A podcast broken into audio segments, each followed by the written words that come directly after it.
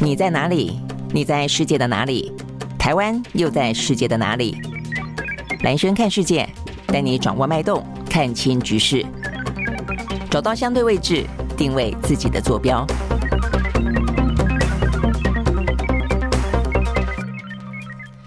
大家好，欢迎收看今天的兰轩看世界啊。好，那今天的话呢，也是一样哦。我们呢，很快的在一开始呢，讲讲几个跟经济有关的话题哦。因为最近有一些呃，包括美国的呃这个联总会是不是就在今天的时间啊，这个稍晚他们要决定是不是再升息一码？那目前看起来的话呢，呃，包括澳澳洲哦，他们的这个呃央行也决定再升息一码。所以目前看起来的话呢，美国呢再升息哦，应该是可以预期的。这也代表说呢，呃，这个整个的在打通膨的过程当中。其实还是需要一段时间啊，所以对美国来说的话呢，呃，这个通膨的巨兽啊，并不是那么快的呢就被驯服。好，那这个升息呢，连带的已经升息了那么多次了啊，所以呢，对于这个全球的经济来说的话呢，事实上呢，还是要造成相当大的压力。这是第一个。那第二个的话呢，是美国的这个债务违约的风险啊，目前看起来的话，呃，坦白讲，因为呢，已经很长的呃，就好几个礼拜都在讨论这个话题了啊。那过去的话呢，几乎每一段时间每隔几年，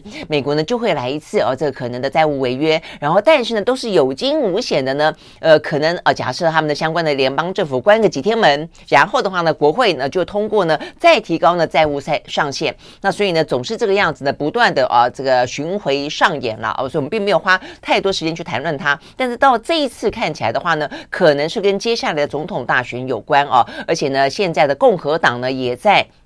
国会当中啊，他们也扮演了相当的一个多数党的角色，所以这一次的话呢，有关于债务上限的调高这件事情的话呢，似乎呢，呃，演上演出更激烈的呢，呃，美国的共和党跟民主党当中哦，等于是拿是不是调高债务上限这件事情作为政治斗争的筹码，所以到到现在为止的话呢，还没有啊这个解除警报哦，所以呢，今天的话呢，也稍微的点到一下，呃，在市场当中事实上是会关心的啊，而且呢，美国的财政部长。叶伦已经呢连续这段时间啊，这个蛮比较紧急的不断的呼吁啊，他说呢，呃，他昨天又再次的讲了，他说呢，如果说呢目前的债务上限啊，这个国会还不允许调高的话，那么呢，美国可能在六月初就会耗尽所有偿付债务的资金，恐怕会引发起呢灾难性的债务违约。但是当然了，呃，这个如果说真的美国呃这个。呃，这个不调高债务上限，以美国这么大的一个呃这个洞见观瞻的这个经济体，当然一定会引引发全球啊、这个可能的债务债务违约的这个骨牌效应。只是说，在过去的这些年，我们跟大家说过了，它总是在最终啊、会有惊无险的啊、这个通过。那所以呢，这件事情。呃，我相信啊，这个到最终啊，只是看你交换什么吧，应该还是会提高，只是对美国来说也有点伤脑筋啊。就是经过那么多年来啊，呃，就是不断的呃调高债务上限，调高债务债务上限，呃，也没有回过头来哦、啊、去整顿他们的财财政纪律，呃，所以美国的呃、它的债务真的也是到了呃、这个有最高的呃、这个历史记录了啦。那它的最主要的一个呃在全国是中国跟日本嘛，哦，所以呢。对美国来说，坦白讲，这也真的是问题，就不能够只是靠啊不断的调高债务上限就来解决问题哦，就是都是呃眼前解决了啊，然后呢就就就当他没事了，等等等待下一次的问题再次发生。好，那所以呢，本来啊这个美国的共和党啊这个。是要求啊，这个美国呃要求他们说，你必须我同意你调高债务上限，但你必须去整顿你自己本身的一些呢呃这个呃财务的预算啊、但是呃必须要删减等等等哦，那只是说拜登呢他就不接受，哦，他觉得你是拿着哦这个嗯债务上限作为政党斗争的工具哦，所以呢他就呃不接受哦，所以呢整个事情就僵在那个地方。但现在看起来的话呢，显然的是要坐下来谈判了啊，所以呢本来拜登都拒绝谈判的，他现在呢。也同意了，在五月九号哦，他要邀请呢，呃，共和民主两党的国会的哦，这个。呃，领袖呃，能够呢就他们相关的呃这个债务上限进行协商，好，所以呢这个协商看起来，呃，即便拜登说他希望是一个没有附加条件的一个协商，而能够呢再提高债务上限，但是呢未必会这么的呃顺利。对共和党来说，当然是希望能够有所得了哦。但是不论如何，对全球来看这件事情，当然啊就是呃希望啊这个美国能够呃再次的啊度过他这样的一个可能的濒临债务。务违约的啊那么个风险边缘了啊，只是它内部的财政的呃纪律问题，坦白说对美国来说也应该是要去面对的。好，所以呢这是第二个啊，这个到底美国会不会啊有这样这个濒临债务违约的风险啊？那五月九号呃拜登会跟啊这个国会的领袖呢呃见面谈判，然后那个时候应该可以见真章。好，那第三个的话呢，比较重要的是，我们昨天才跟大家讲到说呢，IBM 哦，他们呢，呃，决定哦，在未来五年当中要冻结人事哦，因为他们认为，呃，有不少的哦，这个工作的岗位应该可以被哦这个 AI 取代，那可能可以被取代的哦，这个因此不需要不需要再聘人的有七千八百个工作啊，这个机会。好，所以这个听起来已经单就一个单一公司来说哦，尤其说 IBM 哦，那呃，事实上已经受呃已经。具有相当程度的啊，这个警示作用了啊。那但是呢，今天又有一个更进一步的，那就是呃，世界经济论坛啊，它最近这几天在日内瓦呢，呃，这个进行。那当中哦，有一份呢报告在昨天正式提出。那这个报告里面特别提到了有关于 AI 的人工智慧跟数位化等等的这些呢，等于是高科技对于呢经济发展当中的一些影响跟一些带动，以及带来的可能的风险跟危机。好，里面特别提到说，也是预估在未来五年哦，所以看起来的这个 AI 哦，从今年年初开始哦，这个横空出世，然后呢，呃，爆发出了大量的应用啊，也爆发出大量的投资潮的同时啊，似乎都被都被认为在未来五年当中啊，这样的一个应用，呃，可能呃，等于是百发齐。百花齐放吧，哦，那接下来的话，五年间会出现新的动荡期，好，所以讲到这个新的动荡期，代表的就是说它不见得只有优点哦，就是说你的 AI 可以应用在很多地方，我们就像是呃得到了非常多的得力的助手，甚至它可能可以去呃帮助啊这个很多的一些。呃，研发也好啊，那这个呃，这个应产品的应用也好啊，跟这个我们的人呃，等于是我们的呃，整个的工作的流程也好，都可以大跃进。但重点在于说，它事实上是有一些冲击的。好，所以这个冲击讲到的是，呃，这个工作机会啊，在这个世界经济论坛当中预估有四分之一的工作都会发生变化啊。那所以他们预估出这个工作的职缺，他们上访问了。全球八百多家的公司，大概百分之七十五的受访的企业都指出，哦，他们呃的工作，哦，他们的公司内部，呃，预估会有一些工作的话呢，将会被 AI 取代，哦，所以呢，在世界经济论坛当中的这份报告指出，可能啊，这个 AI 会在未来五年间的全球职场上消灭两千六百多万个行政职位。OK，好，所以呢。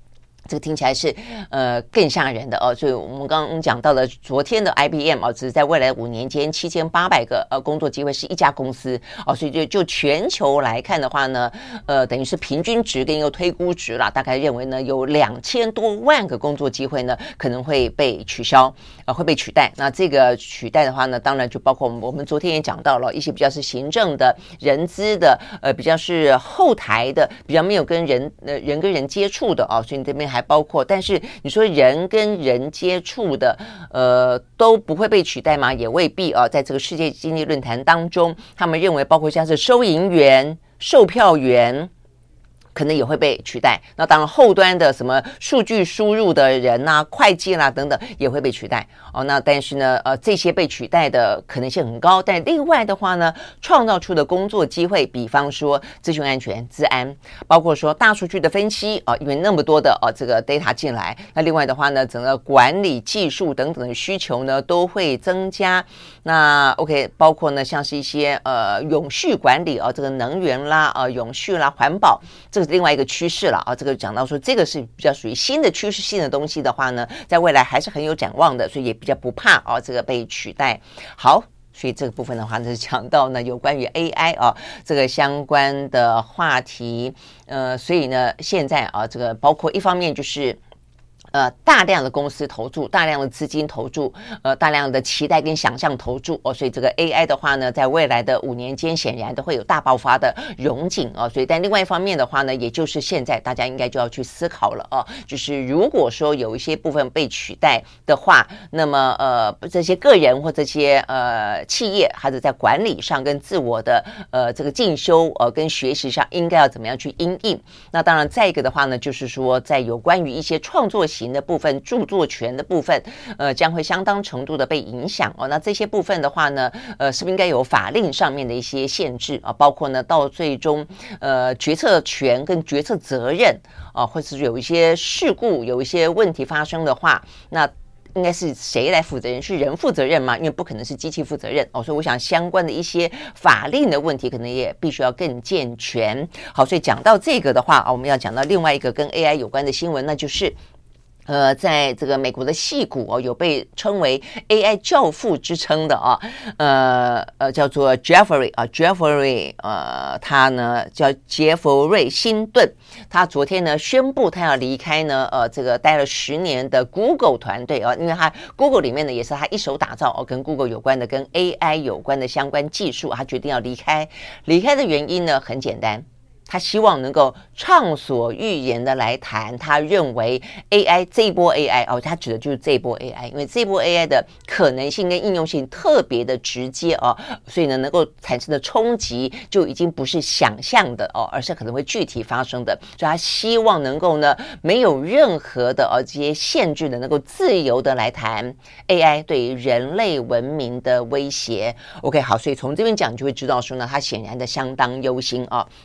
好，那这位呢？呃，这个辛顿，他呃，为什么被称为 AI 教父啊？因为呢，现在我们运用到的，但也就是过去这几年间才发发生的吧？哦，就是呃，以前我们都是只能够 Google 呃找文字嘛，哦，后来的话可以用图像。哦，等于是可以透过呢，呃，它是透过数百，它训练了啊，这个深度学习 AI 可以透过数百万张照片，让它分辨出动物跟物体的图片啊，所以这样的一个神经网络的系统，就是由这位呢，呃，新顿的团队呢所研发出来的，这是一个很大的跃进啊。以前的话呢，你不能够去呃搜寻啊这个图片图像的啊，像我自己很爱。看植物，我很喜欢这个呃养花、食草、拈花惹草啊。然后的话，经常哎在路边看到一个植物，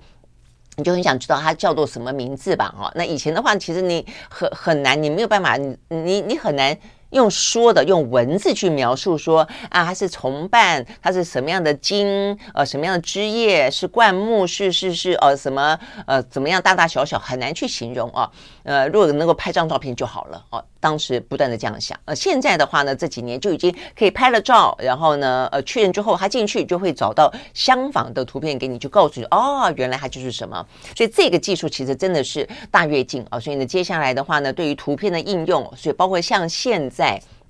ChatGPT 哦，它其实呢已经可以呢去这个生成啊，这很多的影像图像都是因为呢以这个为基础哦，所以呢这都是呢这个新顿团队所呃贡献的。所以呢，它其实在几年前就因为这样的一个神经网络哦，它呃成为这个呃 AI 人工智慧的基础，而得到了有在。呃，电脑业界诺贝尔奖之称的图灵奖哦，所以你会知道呢，它的分量实际上是确实蛮重的哦。但是呢，呃，对于他啊，让这样子的一个呢，呃，AI 的深度学习大跃进的他来说，他现在感受到了很具体的担忧。好，所以呢，他就在。呃，决定离开 Google，呃，决定想要畅所欲言，提出警告的同时，他就受访了哦。他担忧什么呢？他说呢，呃，过去啊，这个对于呃这个 AI 的潜在的威胁，包括什么电影演的啦、小说讲的啦，他都觉得那可能是呃三四十年后，甚至五十年后更久以后才会出现的事情。但他现在觉得目前的发展来看，他认为呢，现在已经是近在眼前了哦。那所以他选择离开 Google，就是希望能够畅所欲言的欲言的。来谈 AI 的风险，尽管呢，他说呢，呃，Google 已经呃，这个对于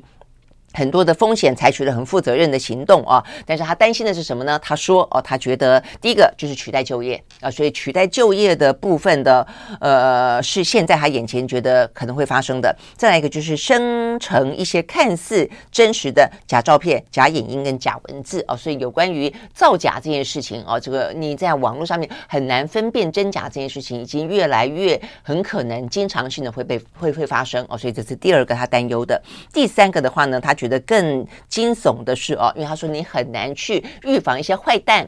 呃，来运用这个技术做一些坏事哦。他说呢，因为现在的 AI，他会从大量的资料当中去学习一些你意想不到的行为，因为网络上面不是。不是只有一些知识啦、建设性的一些资讯而已，它也有很多很邪恶的事情，很多很犯罪的事情在这个网络上面哦。那所以呢，他会选择到你一些意想不到的坏点子啦、坏心思啦、呃坏的一些行为哦。那所以这些部分的话，呃，这个辛顿说哦，他担心有一天。呃，目前的话呢，AI 系统生成自己的电脑程式，透过自己的程式呢，运用这些程式之后呢，呃，它可以生成一些自主的武器，包括呢杀人的机器人会成为现实。好，所以这是他呃推推推推到最终他担心的事情啊，他觉得人类很可能会被 AI 抹除哦。他说呢，这个几率呢，过去他认为不存在，但现在的话呢，他已经不敢。这么说了哦，OK，好，所以呢，这是有关于呢，呃，一开始呢，几个跟经济产业有关的话题哦，来让大家呃知道一下目前最新的进展啊。这个显然的 AI 啊，就是很多呃邪恶啊与这个呃繁华啊，这个善与恶啊，这个等于是成也 AI，可能败也 AI，这个事情对我们的。目前啊，这个大动荡的一个经济啊，跟这个地缘经济来说啊，事实上呃是一个蛮重要的话题啊，对于每个个人来说也会是很重要的啊，所以自我学习啊，变成是一个在呃除了赚不赚钱啊，这个呃薪资高低之外啊，其实很重要的一件事情了。OK，好，那除了这个之外啊，我们要接下来看的是。呃，这个地缘政治，我们刚刚讲到这个，有些是地缘经济。地缘政治部分的话呢，好，呃，这个美国很显然的，这几天啊，这个拜登就是这些天啊，就是在接见。呃，马可仕啊，这个小马可是菲律宾的总统。好，那就在继跟尹锡悦呢发表了联合声明，叫做华盛顿宣言之后，他也跟呢马可仕呢共同发表了呃这个美菲之间的联合声明。好，所以呢这个部分基本上呢架构蛮像的哦，就像是呢呃就这个美国跟韩国，他们就是针对有关于朝鲜半岛、东海以及台海。好，那所以呢，跟这个菲律宾的话呢，事实上呢，呃，美国选定啊，这个菲律宾作为他过去曾经批评过啊，这个菲律宾政府的贪腐啊，呃，尤其拜登啊，拜登在二三十年前。他也是这个外交委员会的啊，这个国国会议员的时候啊，他也是对于这个呃菲律宾呃的贪贪污腐败非常不假辞色哦。但是呢，事隔二三十年，当他成为总统的时候呢，他却选择了菲律宾啊，还公开说哦，这个是非常紧密的伙伴啊。他曾经这样说过，他说在我们面对的地缘政治挑战的状况底下，我想不出来比菲律宾更好的伙伴了啊。所以你会想象到，呃，在台湾的上方，日本、韩国是美国的。伙伴在台湾的下方哦，菲律宾是一个呢美国选择的最好的伙伴，也因此四个军事基地哦，这个就选定了嘛哦，好，那所以呢，在这个状况底下的话呢，菲律宾的话呢，一个就是南海，一个就是台海。哦，所以呢，呃，就是我们刚刚讲到东海、台海跟南南海哦，而这个菲律宾跟呃这个南韩对我们来说共同的交集就是台海，所以在他们呢呃先后发表的联合声明当中，都强调了各自的东海跟南海之外的台海的稳定哦，是他们共同的责任。好，所以对我们来说，当然会很关注这一点啊。呃，OK，好，那但是呢，同样你会发现说，我们虽然关注这一点，他们都希望哦台海维持稳定，他们都不希望台海呢被片面的改变现状。但是重点在于说呢，当他们谈到了东海的朝鲜半岛，讲到了台海的主权争议的时候啊，南海的主权争议的时候，美国都允诺他们会给予非常直接的而坚定的支持啊，包括呢，像是在呃南韩啊，他跟尹锡悦说，呃，如果说呢面对到遭逢朝鲜啊，这个等于是北韩的核攻击的时候，啊，这个美国呢绝对会啊出面来捍卫啊这个朝鲜半岛的安全。那尤其他们打算要不定期的有一些呢核子动力潜舰啊去。呃，这个呃，等于是等于造访南韩了嘛？虽然没有像他所说的部署啊，这个动呃，这个核。就是呃战术核武，但是至少啊，他做了一个允诺，如果爆发啊这个核武的时候，他绝对是一个核保护伞底下美国会去保护的对象啊。这个部分是他对于南韩非常直接的啊，这个而且是明确的承诺。那另外在这一次最新的呢，呃、啊，跟这个小马可是呢，这个美菲哦、之间的联合呃这个声明当中，他也直接讲到，如果菲律宾在南海遭到攻击，他说呢，就我们坚定如铁的盟。有承诺来说，他绝对啊会适用在美菲的共同防御条约当中，也因此啊，他的意思就是说呢，呃，美国啊美军会为啊这个菲律宾啊如果遭到攻击而战了啊，所以呢这部分的话，你会发现，呃，这个美国对于呃南韩对于菲律宾都做出啊呃，如果他们遭到侵犯、遭到攻击的话呢，他们非常。具体的承诺哦，这个美军哦会绝对哦会这个介入啊来协防，但是呢，唯独针对台海，哦就不断的给予呢口头上的啊，呃说哦我们是他的伙伴啦，我们是他的民主伙伴啦，我们是他半导体的。非常呃这个呃坚定的啊，这个呃产业链的一环啦、等等啊，但是呢，对于有关于啊这个美军是否啊要介入，如果说我们遭到攻击的时候，一直都是非常的含糊不清而战略模糊的哦。我想这一点呢是很很清楚的。OK，好，那除了这个呃之外啊，当然呢呃美国在这一部分跟菲律宾啊他们的共同的。呃，合约呃的共同的声明内内部呃，针对南海的问题哦，是他们非常侧重的。然后呢，呃，这个部分也特别的没有点名的啊，但是呢，却你知道，他就直指的是北京啊，这个中国大陆方面啊，就讲到说呢，呃，南海部分啊，这个对于菲律宾、对于美国来说，呃的自由航行啊，跟一些呢。呃，飞跃哦，就是天上飞的、海上呃走的哦，都有哦，他们非常大的一些坚持。然后呢，依据国际国际法啊，这个在专属的经济海域都享有呢主权的权利等等等啦哦。所以这些部分的话呢，都是呃有关于呢呃拜登跟小马可仕呢再次重申哦，对于南海的他们的一些共同的利益啊，跟共同期待的稳定。然后呢，呃，就是另外一张就是有关于台海跟俄乌。OK，好，所以呢，就是有关于。呃，台海的问题哦，所以你们看到呢，这边也讲到说呢，呃，《自由时报》也写到说，呃，美菲呃领袖的联合声明讲到台海稳定是全球安全繁荣的要素。好，好，那这个就是呃美国的动作了啊。那你会看到美国的动作呢，当然啊，它在呃这方面啊，各个呢重要的地缘政治当当中，它的布局哦、啊、是一步一步都在做的啊。原本有的就加强，原本没有的呢去补足哦。所以我们看到呢，现在呃美国哦、他们呢现在也呃在这个南太平洋部分，那、他们最新消息要加设呢驻东加的使馆，要强化呢太平洋的势力来对抗呢这个中国大陆。OK。好，所以这部分也是呃另外一个举动。那对台湾来说的话呢，呃，今天就在今天啊，这个呃，美国有二十五个军火商啊，他们呢要来台湾啊，这个参加呢台美国防产业合作论坛。好，所以呢这部分的话呢，也是这几天蛮受到关注的啊。那台海啊，既然呃目前看起来也因为美国介入的关系啊，也因为呢呃这个。中国大陆没有放弃武力犯台啊，这样的一个说法，因此呢，导致了台海的状况，呃，这个越来越啊，这个嗯、呃，看起来兵凶战危啊。那尤其真的是，呃，美国啊，这个动作真的是非常的积极了哦。那军火商的动作更不用讲了啊，这个不断的像是来卖武器啊。但是呢，这个卖武器呢，目前呢，呃，这个总统府方面啊，因为先前的总统府的副秘书长黄崇彦啊，这个接受媒体访问的时候。谈到了这件事情，还讲到我们的军工类股啊，目前大涨啊，所以呢，再一次的引发了大家啊这个谈论啊这个话题，就是到底它是为了台湾。呃的利益呃而来前来呃协助台湾，还是为了他们自己的商业利益而来卖军火哦，所以这天显然的哦，呃看起来总统府呢方面就变得格外的谨慎起来了。好，所以呢今天的媒体报道说，事实上呢在二零一九年啊，当时的台美国防产业论坛举行的时候，其实蔡英文都是有接见啊这个前来台湾的这些呃军火商的哦，那说的都是说啊我们是进行军事方面的合作了啊。而不是呢那么单纯的哦，那么世俗化的哦，那么市侩的，只是卖武器而已。但是呢，呃，今年啊，因为我们刚刚讲到的这些。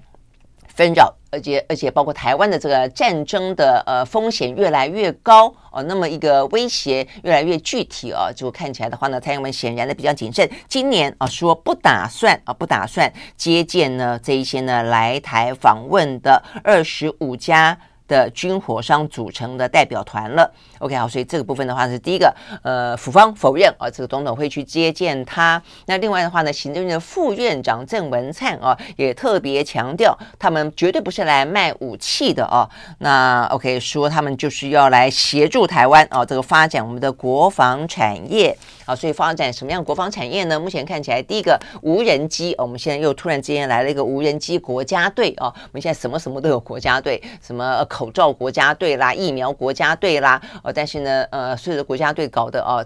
坦白说，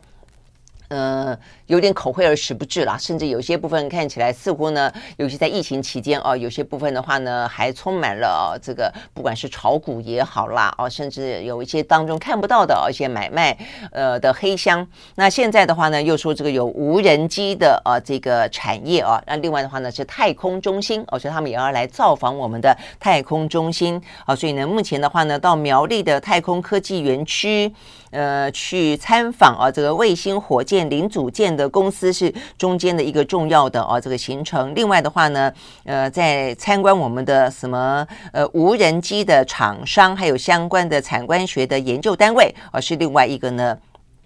重点了哦。那 OK，所以呢，很讽刺的是哦，很多的股市分析师都说，今年台湾的。军工股啊，会是一个呢，呃，很呃很值得期待的啊，这个主流啊。好，那所以这部分的话呢，真的是让人家有点呃不晓得该高兴啊，还是觉得该担忧啊，有点呢啼笑皆非啊。所以对台湾来说的话，呃，这些背后啊，到底呢政府想象的啊这个部分，真正呃建立起一个备战的啊这样子的一个呃军工防卫体系啊，这不当然是应该要做的。但除了这个。之外呢，有没有趁机大捞其钱？呃，然后呢，呃，一方面又去，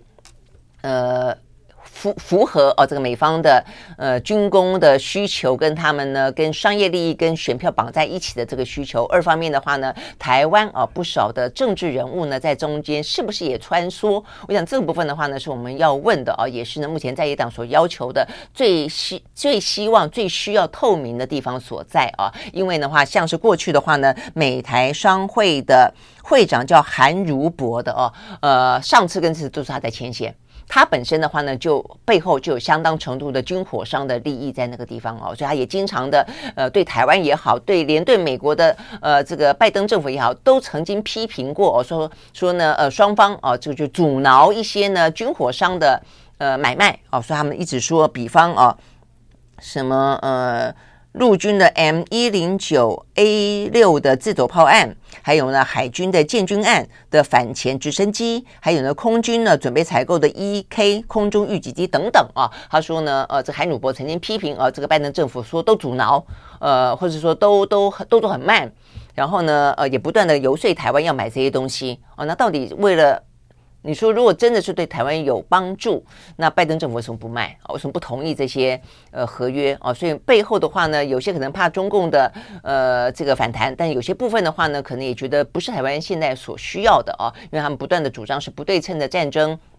等等等啊啊！但是你会看到这个军火商的啊这个影子就不断的这个穿梭在里面，所以到底是为了谁的利益？我想这部分的话呢，是大家真的想要问的啊！大家不要忘记啊，这个在陈水扁呢执政完了以后，政党轮替的那个时候，其实呃轮替前呃陈水扁的临去秋波有一个很重要，就是成立一个达政公司。这个达正公司的话呢，就是一些呢跟军火买卖、跟军火呃相关的一些呢呃这些后勤，比方什么军服啦等等啊，这些军用品啊，这很大的一个呃公司，也卖军火，也卖军用品。那这个背后的话，都是新潮流的大佬在那边呃主导。所以呢，某个程度来来讲，会发现呢，其实。呃，在执政者哦，当他心里头呃有私心的时候，甚至是利益熏心的时候，其实呢，政府握有资源相当程度的呢，呃，跟啊这些军火商连接之后，等他下台之后，他想要延，他想要去延续的是更多的一些军火利益哦。所以呢，现在在蔡蔡英文啊这个任期即将届满的时候，这么多的军火商来台湾，是不是想要趁着蔡英文呢这个任期结束前，重新巩固哦他们相关的一些。人脉关系，以及呢，呃，能够把一些预算案啊，这个先给定下来，呃，等等啊，这样的一个状况呢，我觉得这部分的话呢，对台湾来说的话呢，是国会一定要哦好好去监督的部分了。OK，好，所以呢，这些是我们看到啊，这个今天呃，跟这个嗯亚太、印太讲到印太地区啊，甚至跟台海有关的消息。好，那另外的话呢，几个很快的啊，这个国际的扫描讯息，我们来看一下苏丹。苏丹的内战啊，这个目前来看的话呢，呃，这个双方的军阀啊，这样这个互斗啊，从四月十五号开始啊，呃，爆发了这样的一个相互的驳火，到现在说已经有四十三万人啊逃离了。那这个激战不断。那好消息是啊，这个南苏丹方面的说法啊，就是。在东非有八个国家所组成的区域集团，叫做呃政府间的发展组织啊。目前的话呢，不断的居中协调，所以啊，所以目前看起来双方啊已经达成共识，原则上呢同意从五月四号开始到五月十一号停火七天。哦，那在停火的七天当中，双方会任命呢和平的谈判代表啊，呃，选择某些地点要进行面对面的会谈。好，所以呢，这个部分呢是稍稍的出现一点点的和平的契机。好，但是呢，在这个苏丹的之外，另外一方面的话呢，却是一个呢，呃，大战重新又要再开始的一个征兆，那就是呢，俄乌之间。好，所以俄乌之间这几天一直在讲说呢，乌克兰要展开反攻。那在俄乌克兰反攻之前的话呢，俄罗斯方面的。话呢，想要呃这个捷足先登哦，大概是这样一个气氛。那今天的话呢，呃，包括这个媒体报道啊，说这个乌克兰东部前线的城市啊，这个巴赫姆特附近的话呢，乌克兰的坦克部队表示，他们已经准备好了，随时要启动春季的攻势。好，所以呢，这个俄乌战争可能要进入最新的一次新的回合。好，那所以呢，呃，这个部分的话是呃苏丹啊、以及呃这个俄乌的部分。那另外一个的话呢，是一个比较 呃轻松的啊，那也是一个呢呃比较歌舞升平的啊这样的一个呃国际新闻，那就是英英国的国王啊，他呃在嗯经过呢女王过世之后，终于啊这个要进行正式的加冕典礼了，对。到现在才要进行加冕典礼啊，所以呢，这个英国国王查尔斯三世的加冕典礼要在五月六号举行，在他们的西敏市啊这个地方举行啊，所以呢，目前预估哦，因为他们因为因为女王啊这个很长寿嘛啊，所以呢在位时间非常长，所以他们等于是时隔了啊，说这个是。时隔了几十年而来，呃，很久很久很久没有那么啊，这个盛大的啊，那么一个王室的呃典礼了，这么一个仪式了。好，那这个仪式目前看起来的话呢，说哦，来自各方的啊这些呃，不管是王室也好，或是一些政府啊，这个呃名流也好，总共会有两千两百个人。的贵客宾客来参与哦，那现在的话呢，呃，这个王室的超级粉丝已经接下来说，沿着伦敦的灵荫大道已经开始在扎营了哦，像是买锅造饭一样啊，希望能够抢到前排的位置来好好的欣赏。那么一个呢，呃，在这个。二十一世纪非常难得的啊，这个时隔了那么久啊以来的那么一个盛大的王室的一个仪式啊，好，但是除了哦大家呢呃引领期盼的有，但但是呢呃有反对王室的呢也有哦，所以呢在今天看到呢这个伦敦的都会区就抓到了一个人，他呢隔着栅栏啊朝这个把白金汉宫丢掷散弹枪。跟散弹枪的枪弹哦等等的哦这些东西看起来就是反王室啊哦就是要要导弹就是了哦所以呢呃这部分现在呢英国呃伦敦的警察也在加强相关的盘查哦这个避免呢呃因为持有武器哦或者在啊五月六号那天呢造成哦这个骚乱 OK 好所以呢这些部分是来自于英国王室哦这个相关的讯息好那最后的话很快的看一下台湾啊这个台湾的话呢。在总统大选呢，这个越来越热闹的状况底下啊，呃，这个各方的动作不断。呃，今天蛮特别的是，陈水扁啊，这个在昨天，呃，竟然以前总统之尊啊，这以前都是别人跟他请愿啊，他昨天的话呢，呃，突然之间啊，这个步行到总统府前面请愿。呃，情愿什么呢？哦，他说呢，呃，这个台湾啊、哦、这方面的话呢，修改了相关的一些呢选罢法。那这个选罢法啊，呃，说是呢。相关这个洗钱啊，洗为了洗钱防治的关系啊，说这个洗钱罪，呃里头哦规定呢，只要是曾经犯下洗钱罪的话呢，终身不得参选啊。他认为呢，这个东这个事情不合不合比例，然后呢，呃，所以他认为这违宪啊，所以呢，他就要去请愿。那当然，大家都会觉得说啊，你是为你儿子吗？啊，因为陈志东最近才因为呢洗钱啊，就是针对吴淑珍啊这个陈水扁的洗钱案。他帮忙洗钱的关系啊，因此呢要入狱服刑一年啊。那各方都在讨论说，呃，这么大笔的金额啊，这个两亿多哦，竟然只要服一年的徒刑，未免太轻啊。但是的话呢，呃，陈水扁还觉得说呢，因为洗钱的关系而终身不得呃参选这件事情呢太过呃严重啊，因此他要去请愿。好，那这个陈水扁的说法当然说他不是为了他的儿子陈志忠了哦。那但是呃，我觉得这件事情就是说，如果就因为。有关于呃这个相关的选罢法里面进行相关的修订啊，把一些呢像洗钱啦啊等等的犯罪呢呃增加啊终身不得参选这件事情，是在去年啊这个公职人员选罢法啊这个民进党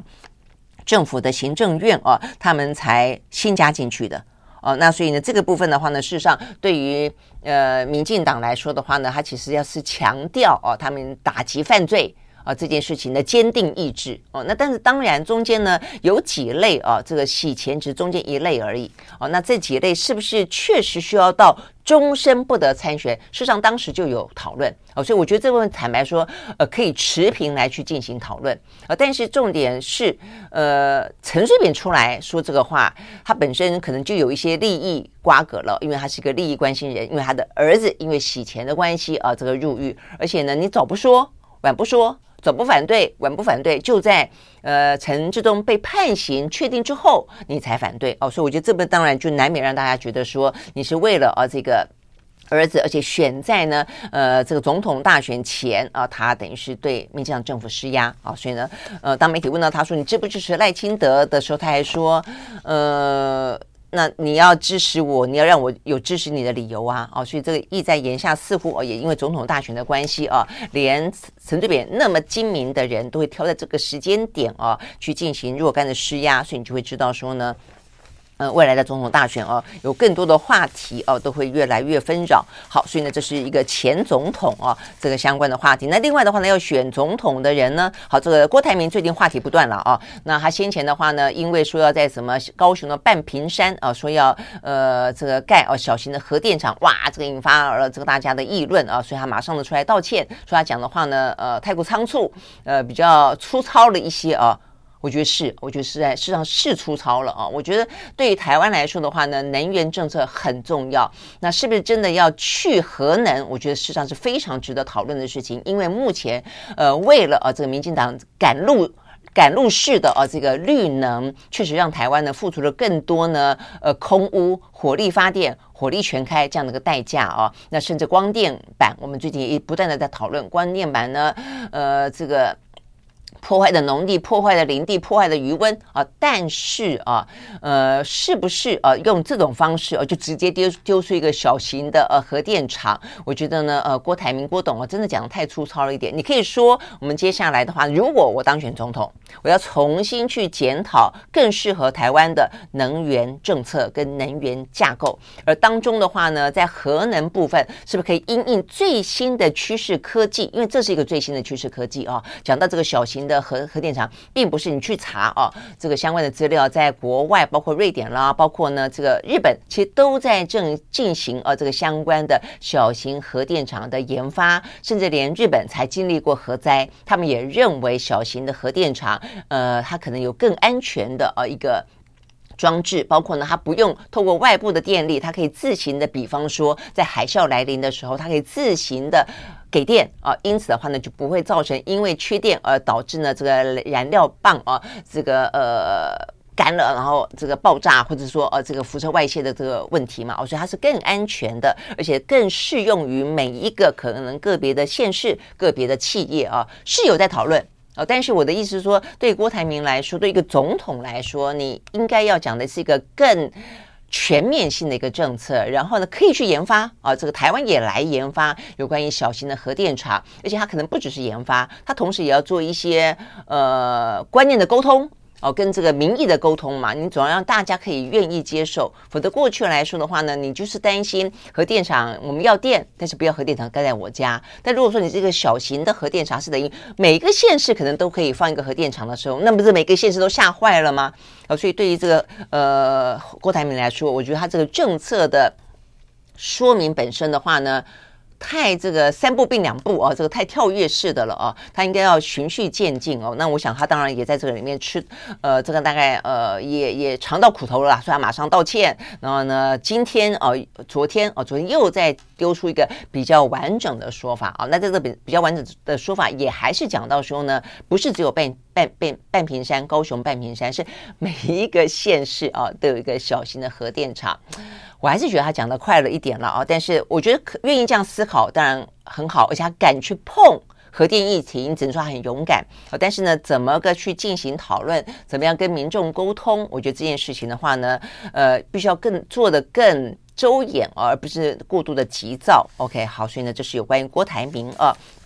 呃，在今天的消息呢，他这两天消息很多了，还包括他跟这个侯友谊，呃，不是跟这个呃韩国瑜道歉啊、因为上次总统大选的争议啊、他说他一直呢放在心上，过意不去啊，这、耿耿于怀等等等啊、那他希望跟韩韩国瑜共同的啊、去关心、呃，世世上苦人多嘛啊、这件事情。好，所以你可以看到这郭台铭的动作非常的大啊、那过去这段时间看起来他的民调也有上升哦、但是他这两天的失言风波哦、我想他可能也会让大家对他。呃，这个嗯，领导的风格这件事情，跟决策啊的这个程序这件事情，会有一些啊这个